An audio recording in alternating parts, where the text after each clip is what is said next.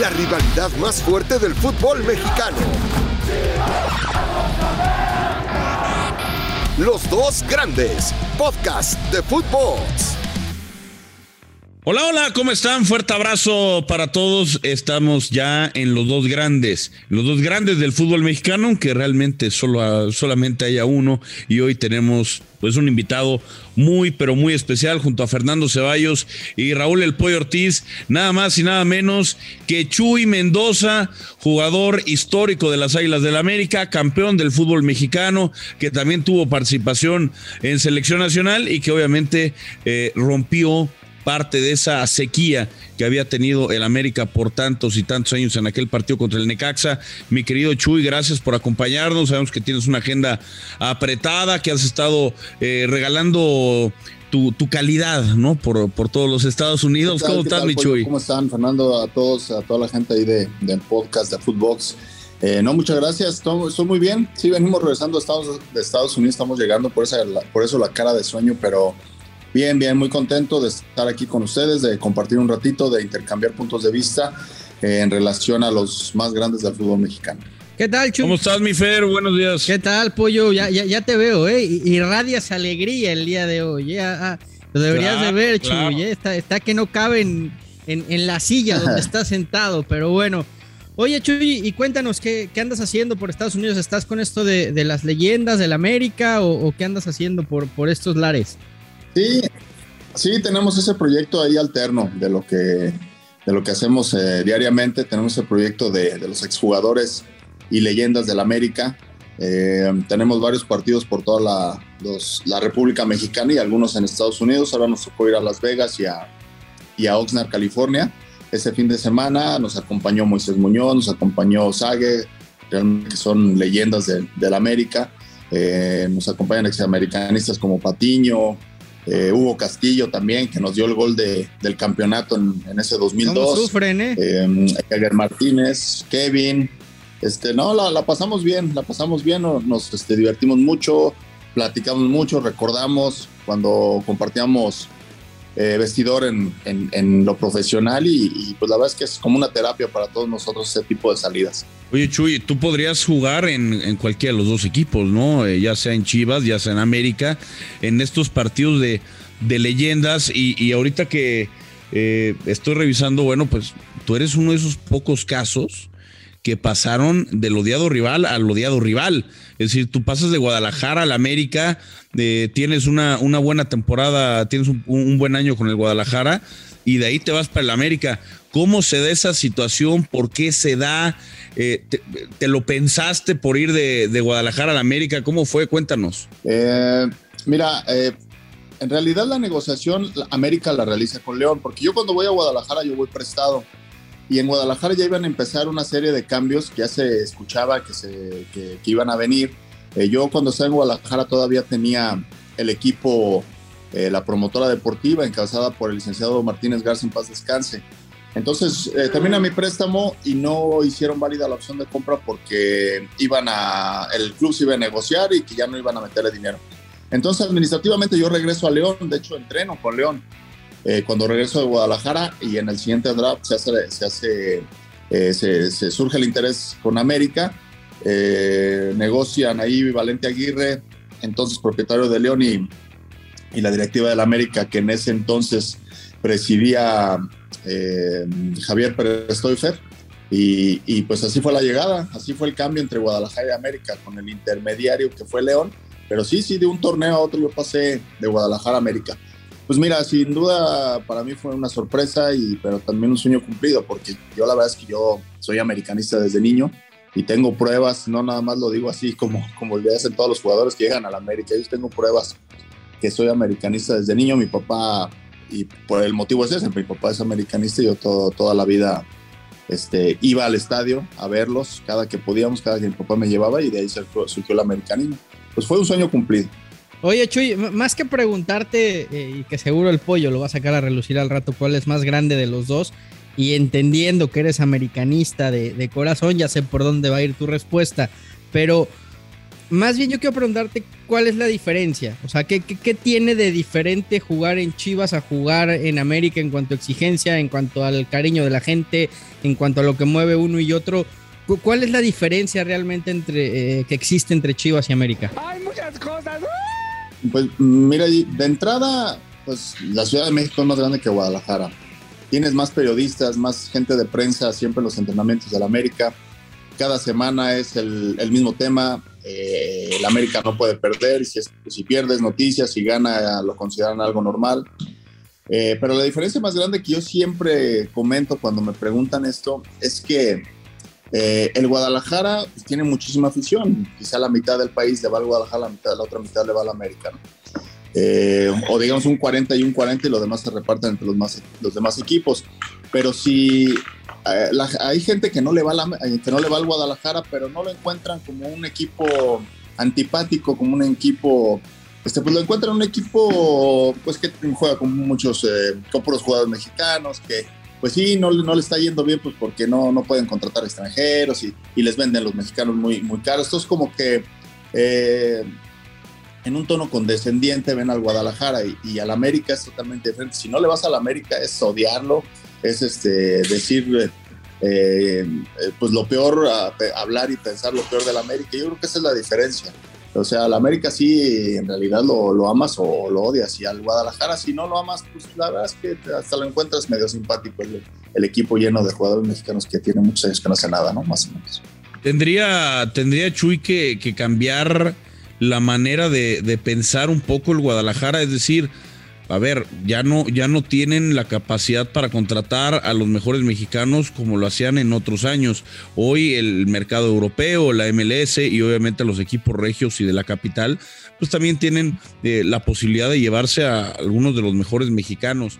Sí, sí, se ha complicado para Guadalajara. Eh, las reglas que ha impuesto la Federación Mexicana de Fútbol en los últimos años, eh, donde la proliferación de, de, extranjeros tan matangas que hay en, los equipos. Cuando antes eran cinco extranjeros, pues había una, una selección mucho más cuidadosa de estos extranjeros. Ahora traen por traer. Y eso de, manera indirecta sí le ha pegado a Guadalajara, porque las oportunidades para los mexicanos se han disminuido y, y pues eh, los y, sobre todo eso, que el poder adquisitivo de Guadalajara también ha venido a menos. Eso es lo que también la afición debe, debe estar pensando, pues si el dueño del Guadalajara no tiene dinero para comprar buenos jugadores, como de repente lo hacen los Tigres, que ya un jugador destacó en Pachuca, ya destacó en algún otro equipo y ya se lo llevan a, ya se lo llevan a Monterrey. Entonces, si el dueño de Guadalajara no puede hacer eso, pues debe estar pensando en, ceder el equipo a una persona que sí tenga el poder adquisitivo para, para inyectarle, eh, inyectarle al, este, al, equipo, porque sí, en, años anteriores, pues, finales de los 90, el mismo principio de los 2000, tuvieron, no, tuvieron un mal equipo en el 2007 y fueron campeones, 2017 igual, pero creo que sí ya Guadalajara necesita que alguien le ponga una inyección ahí de, capital para que en realidad traigan a los mejores jugadores. Oye, pero el AME no está tan lejos, ¿eh? Hace rato que el AME ya no trae esos extranjeros que marcan diferencia en la liga. Eh, no, no quiero decir que que no es un equipo competitivo porque lo termina siendo, pero hoy América también está lejos de ser la, la nómina que, que, marcaba tendencia en el fútbol mexicano, Chuy. Sí, sí, sin duda. Y por lo mismo, por tantos extranjeros, pues tienen más margen de, equivocación y en el América eso le ha pasado. Pero sí, fichajes bomba, como en algún momento fue Cabañas, como en algún momento fue Iván Zamorano, Claudio López, Clever, esos jugadores que realmente te, te, te cambiaban un partido en una jugada eh, podías estar jugando mal todo el partido, pero agarraba una pelota a Cabañas y era gol, agarraba una pelota este, Claudio López, Clever, Iván, eh, mismo Cautemo, eh, que en algún momento lo dejaron ir y luego lo, lo, volvieron a traer al América y volvió a ser y fue campeón con América. Entonces, ese tipo de movimientos es el que también espera el América. Y uno pensaría que con el respaldo de esa empresa tan grande que tiene, pues sería un poco más fácil pensar en, traer aquí, eh, jugadores de, más calidad. Habían traído en, su momento y cuando te tocó a ti, de, además obviamente de, Zamorano, eh, del Piojo López, llegó el, famoso Yalmiña, ¿no? Que, muchos nos acordamos que pues, vino medio a cobrar nada más, no venía físicamente a tope, vino también Sebastián Saja, te tocó a ti, eh, en fin, era una época donde América, el Coco Ameli, traía jugadores de renombre internacional y si no pegaban en un año estaban fuera. Hoy, hoy el América no es ese, no es ese mismo equipo, pero cuéntanos, Chuy, como, como jugador de las Águilas en esa etapa, ¿qué significaba saber que cada, que cada verano o cada invierno a lo mejor había la posibilidad de ver a uno de estos elementos llegar al, equipo, competir por un puesto con él, alguna experiencia que has tenido con ellos. Pues, tuve la fortuna de jugar con figuras en el América y no solamente extranjeros, también mundialistas mexicanos, Luis Hernández, Villa, Duilio, Pavel, eh, Lara, eh, jugadores, el mismo Braulio, cuando yo llegué al América todo estaba Braulio, eh, Gringo Castro que también jugó un mundial, Memo Choa obviamente. tuve la oportunidad de jugar con todas esas figuras. Reinaldo Naves, seleccionado chileno, Iván Zamorano, Clever, El Piojo, López, obviamente el más grande jugador que ha dado el América en su historia, Cuauhtémoc Blanco. Eh, entonces, sí, pues la verdad es que era un equipo que te hacía trabajar al doble, te hacía esforzarte en cada entrenamiento para poder estar, porque iba a ser muy difícil ganarse un lugar con tanta figura, con tanto seleccionado nacional, con tanto jugador de renombre y, y tanto jugador histórico. Entonces eso te hacía mejorar, eso te hacía dar lo máximo en los entrenamientos para ser considerado y de alguna manera te contagiabas de toda esa calidad y, se, se, convirtió en un equipo bastante competitivo, los 11 que jugaban y los, y los 3 que entraban de cambio, los 7, 8 que estaban en la banca. Eh, era un equipo que siempre estaba a tope, pero eso lo provocaba la misma competencia interna, la misma calidad que día a día se demostraba en los entrenamientos y esa hambre también esa hambre de, querer ganar y de buscar los campeonatos. Eh, créeme que esos planteles, eh, yo no digo que los de los actuales no lo hagan, pero esos, esos planteles donde yo estuve, siempre eh, era, era muy claro el objetivo, que era siempre ser campeón. No, obviamente tuvimos años, torneos malos, muy malos, donde ni siquiera se calificó, pero la directiva en su momento encontraba la forma de, cambiar el chip y, y, de un torneo a otro pues cambiar las cosas y buscar el campeonato. Entonces creo que eso es lo que debería buscar el América. Sí necesita jugadores, pero también eh, el darse cuenta que, el, que la, el América solamente debe pensar en el campeonato y no en hacer buenos torneos, no en estoy en último lugar y ahora hasta califiqué, pues ya fue bueno, ¿no? El América debe pensar siempre, siempre en ser campeón. Así existe eso de que no están a gusto y de repente cambian de un momento a otro, Michoy. Hijo, yo creo, mira, yo creo que sí. Yo creo que sí. No, tender cama, pero sí se sentía uno aliviado un poco cuando salió, salió un técnico y lo voy a decir este, con, todas las letras. Cuando está esa, ese América que tú mencionaste del Copa Mel y de Sebastián Saja, eh, de, en ese 2003, 2004, creo que si no me equivoco, 2004, este, con, eh, eh, con Ruggeri, que era nuestro técnico, la verdad es que Ruggeri era una excelente persona, excelente gran persona, dialoga, dialogaba mucho con nosotros, nos daba mucha confianza en lo personal, a mí me trató muy bien Rogeri, pero Pollo tenía un pinche preparador físico que nos mataba, nos mataba. Te tocó a ti, te tocó a ti que no te dejaba piernas para jugar. Entonces yo, nosotros le decíamos, es que, profe, no podemos, no podemos, es que en Argentina sí se trabaja, aquí trabajamos y ustedes se quejan mucho, aquí en México son muy llorones. Pero espérame, tenemos un muy buen técnico, excelente persona, gran manejo de grupo, pero esas situaciones, sobre todo el tema del preparador físico, no, no nos daba, no nos daba. Y cuando se fue el preparador físico, que bueno, se tuvo que ir todo el cuerpo técnico, para nosotros pues, fue un alivio. Aparte, de, si no me equivoco, regresó Mario Carrillo, que estaba muy empapado del americanino y todo el mundo lo quería ahí en el club. Entonces, aunado a eso, lo de Yalmiña, que en realidad, pues sí vino, vino aquí a pasear, Yalmiña. Sebastián Saja, que era también un gran arquero y muy buena onda, pero estaba la, digamos, el, el sentimiento que ya un muchacho que eh, despegó muy bien y que lo estaba haciendo muy bien como, como Memo Ochoa, le traen un, un portero extranjero nada más para, para, bloquearlo. Entonces estaba ese sentimiento ahí con Sebastián. El Coco Ameli también jugaba un partido y ocupaba cuatro días para recuperarse, no entrenaba cuatro días. Entonces, ese tipo de cosas, sí, el América lo desgastó. Entonces, cuando llega Mario, y hace todos los cambios y, obviamente un nuevo preparador físico, una nueva forma de trabajar, pues el, el, equipo cambió. te tocó, te tocó toda esa, esa reingeniería del América en el que trajeron cualquier cantidad de extranjeros de renombre, pero que obviamente, incluyendo a Roger y su cuerpo técnico, eh, algo, algo no estaba bien.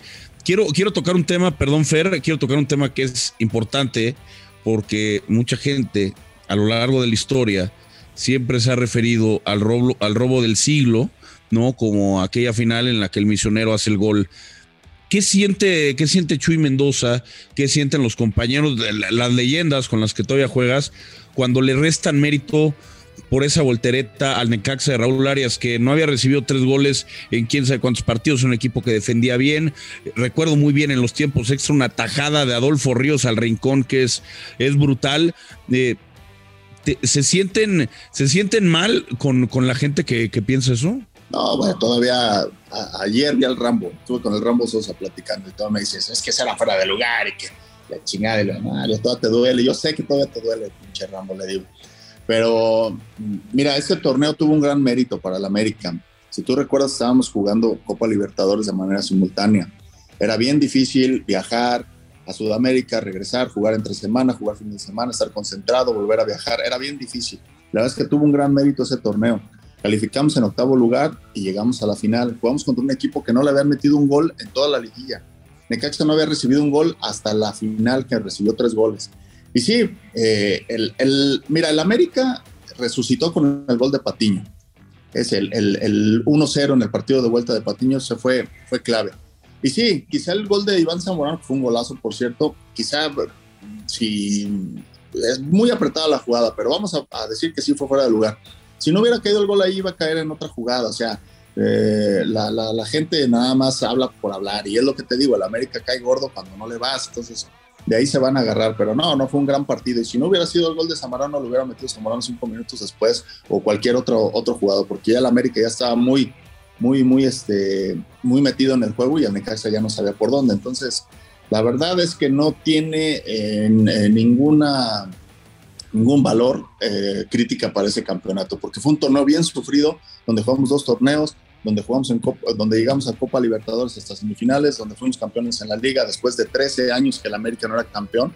También eso es algo importante. Entonces, pues yo creo que no, no, no, no hay forma de, restarle méritos. Oye, Chuy, pero sí, sí le pesa de repente a los árbitros, ¿no? La camiseta de América pesa. Mm, no, yo creo que ya no.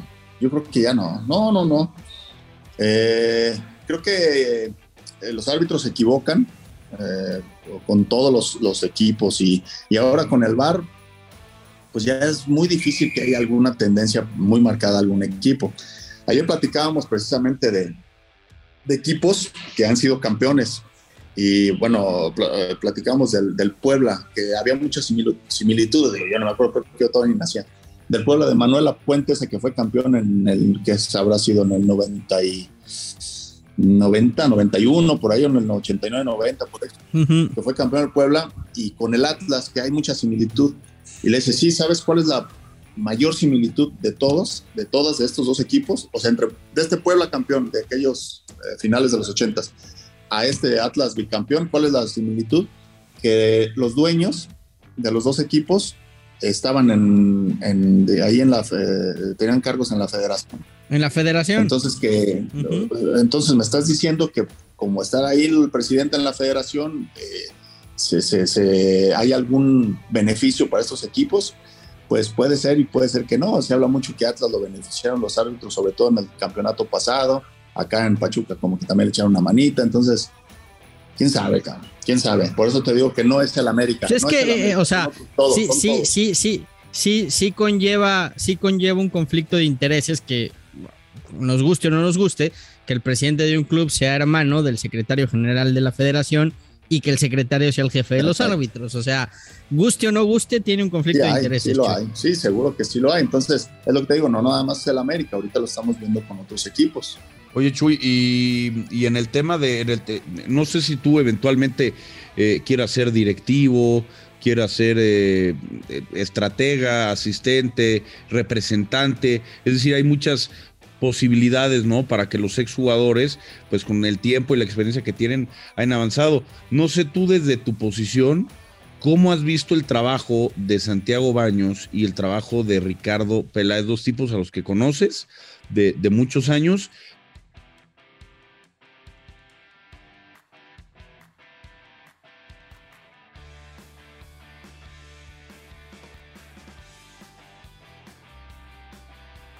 Sí, mira, Santiago es, mi cuate. No, fuimos compañeros, pero sí lo conozco bien y, es mi cuate. Y, mira, pues ha tenido buenas y malas. Él, eh, con, Miguel Herrera, pues él fue campeón, hizo campeón al equipo y, y ahí todo era, todo era felicidad. Ahora, pues sí, sí ha recibido muchas críticas, eh, sobre todo por las contrataciones de los jugadores. Ahí es cuando se viene lo complicado.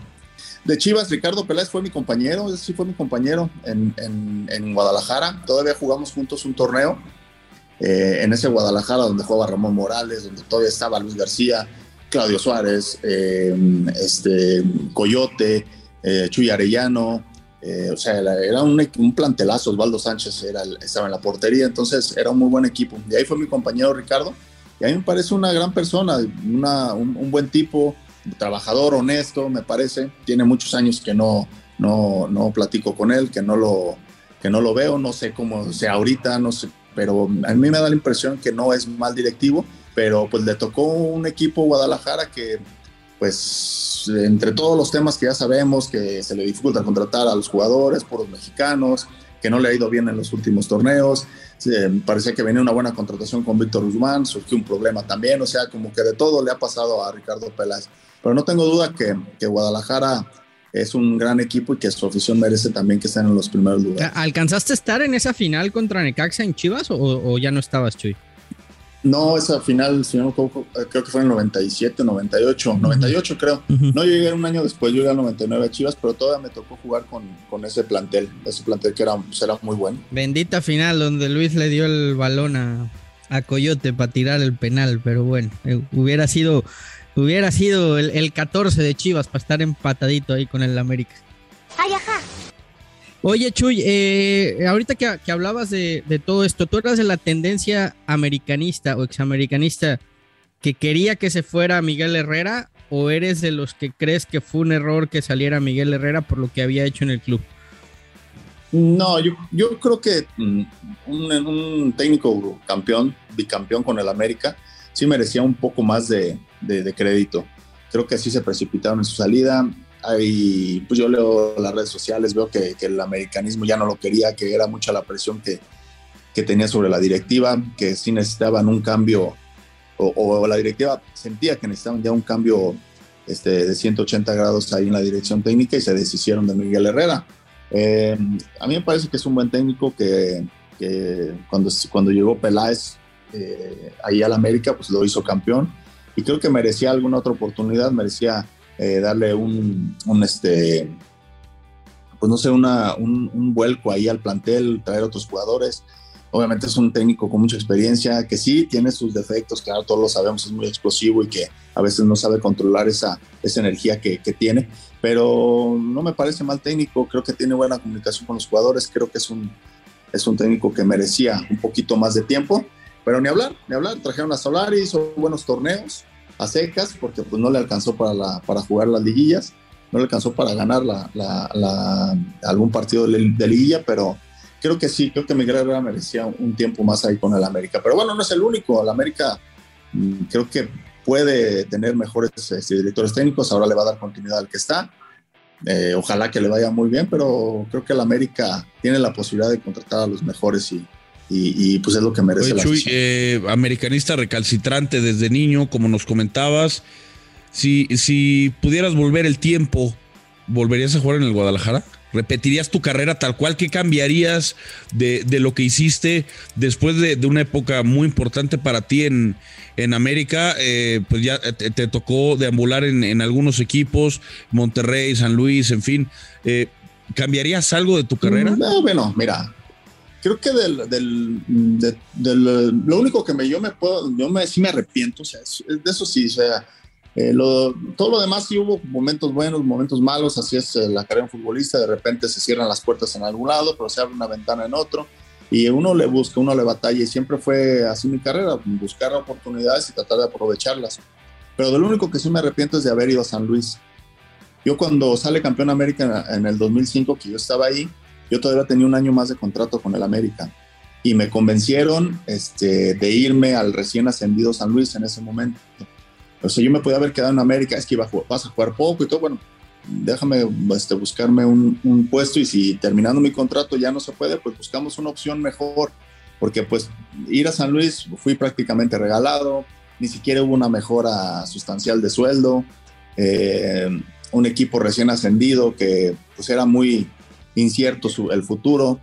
Y al final de cuentas estuve un año en San Luis y tuve que salir, entonces ese sí es lo único que me arrepiento, haber dejado a América para ir a San Luis es de lo único que sí me arrepiento, yo hubiera preferido ir negociado a otro equipo, otro equipo con otra aspiración en ese momento o permanecer un año en el América aunque jugara poco y después sí buscar salir a, a, una opción mejor, pero ni hablar, así es, es, así es el fútbol. Y si te digo, si algo pudiera cambiar sería eso, no haber salido de América en el 2005 o no haber ido a San Luis o haber buscado alguna otra opción. Oye Chuy, eh, hablabas de Copa Libertadores, urge volver, ¿no? Es, es, es, una cosa totalmente distinta. Sí, claro, sí, claro, el, el torneo es, diferente, te topas con ambientes totalmente diferentes, arbitrajes bien complicados, Obviamente si hay un desgaste con los viajes y todo esto, pero pues, eso, eso ¿Creces como futbolista? ¿Cómo? ¿Creces como futbolista? Sí, seguro. Libertad? Sí, seguro que sí. Sí, sí, sí, ir a medirte con otros equipos, que es como todo. Hay buenos y malos equipos en Sudamérica. Claro que te encuentras equipos que que están por debajo de varios o de muchos clubes mexicanos, pero también te topas con equipos muy buenos, con jugadores que en uno o dos años los vas a ver jugando en Europa, eh, con estadios con un ambiente hostil, muy adverso para el jugador, que te hace forjar el carácter y como tú lo dices, que te hace crecer como futbolista. Y sin duda que era algo bueno para el fútbol mexicano. Digo, entiendo los intereses comerciales, ahorita todo es dinero, pero ojalá que se diera la oportunidad de volver a ver equipos eh, mexicanos en Copa de Libertadores antes que los de Estados Unidos, porque ya estaba escuchando por ahí que, Estados Unidos podría ingresar como invitado ya a la Copa Libertadores. Pero ojalá que veamos otra vez a los mexicanos jugando esas competencias de Sudamérica, que son las que realmente hacen crecer al fútbol mexicano, que volvamos a ver el descenso, el ascenso, el que se arregle todo este tema para bien de, del fútbol y de la selección nacional, que ahorita, como vemos, está para llorar. Entonces, eh, creo que eso, todo eso podría ayudarle a, a, mejorar. No, yo, yo nada más para, antes de despedirnos, eh, te quería preguntar, ¿crees que, que, hoy Chivas y América, con toda la historia, con toda la grandeza que tienen, con toda la tradición, están viviendo más de eso y le están quedando de ver a sus aficionados por su presente actual? Bueno, eh, se está claro que, que, es muchísima la gente que le va al Guadalajara y muchísima la gente que le va al América y que quieren verlo campeón cada torneo sabemos que es bien complicado, pero no podemos dejar, eh, no podemos este, perder de vista que, mm, que son los equipos más ganadores. O sea, no hay quien tenga más títulos que América y que Guadalajara. Entonces, eh, obviamente, sí, sí, sí, el, club se forja una historia y, el, equipo actual arrastra la historia que tiene el club y, tiene que hacerla valer, tiene que rendirle honores a lo que hicieron los, los anteriores futbolistas que pasaron por el club. Entonces, eh, pero eso no significa que estén viviendo de lo que, de lo que se hizo antes, ¿no? Ahí, ahí creo que, que cada, cada plantel o cada América forja su, propio, su propia historia y que muy pronto vamos a ver otro América campeón en, en los próximos torneos. Oye, Chuy, ya para, para terminar de, de mi parte también, ¿alguna anécdota? algo cagado, algo, alguna bronca, alguna pelea, discusión o, algo que, la gente no sepa de ti en tu carrera como futbolista que hayas vivido que nos quieras eh, compartir? No, pues mira, de repente acordarse de algo así eh, en específico ahorita sí, sí, es complicado, pero sin duda que eh, las cosas que a mí... ¿Alguna broma del cual? pues todos los días, todos los días, y hacía las mismas bromas, todos los días. O Luis Hernández que llegaba con una playera de cadenas un día, otro día llegaba con unos... No, no, era, era, era, pura fiesta. De hecho, eso, eso es lo que se extraña más cuando te retiras como futbolista. La convivencia en el vestidor. Ahí en el, ahí en el club se armaban unas guerras de vendas mojadas y de licras mojadas y de nalgadas, de chanclazos, de no, ahí es cuando se ponía bueno el, ambiente en el, en, el, en el club, ahí en el vestidor a la hora de bañarse. O ya aventaban a Arturito al, eh, adentro de la, del costal de balones, la aventaban al jacuzzi, no se podía salir. O sea, todas estas cosas son las que realmente hacen el grupo, hacen el equipo. Eh, tanto tiempo que convivíamos en los autobuses, en los aviones, en las concentraciones, nos poníamos a jugar Nintendo, nos poníamos a, a ver quién hacía la peor compra cuando íbamos a Estados Unidos, o, sea, puras cosas de esas. Entonces, eso es lo, eso es de las cosas que más extraño, la convivencia con los compañeros. Perfecto, Michuy, pues no queda nada más que, que agradecerte por, por el tiempo que nos regalaste, por las experiencias que nos cuentas y obviamente por haber dado tu opinión sobre los dos grandes del fútbol mexicano. ¿Dónde, dónde te podemos leer? ¿Dónde está Chuy Mendoza? ¿Qué está haciendo? Digo, para que la gente americanista recalcitrante que sabe, sabe de tu amor al equipo, bueno, pues esté, esté atento a lo que haces. Sí, em, pues mira, ahorita estamos aquí, estoy yo viviendo en Lagos de Moreno, trabajo aquí en el gobierno municipal, eh, estamos este, ahí encargados de todo lo relacionado con, con los deportes y pues ahí nos eh, interactuamos con la gente ahí en, el Twitter, sobre todo en el Twitter, en Instagram, con Chuy Mendoza 11, nada más. Chuy Mendoza 11 con número. Perfecto, Chuy. Pues mil gracias, te mandamos un fuerte abrazo y gracias por habernos acompañado en este podcast de los dos grandes, donde obviamente papá es papá.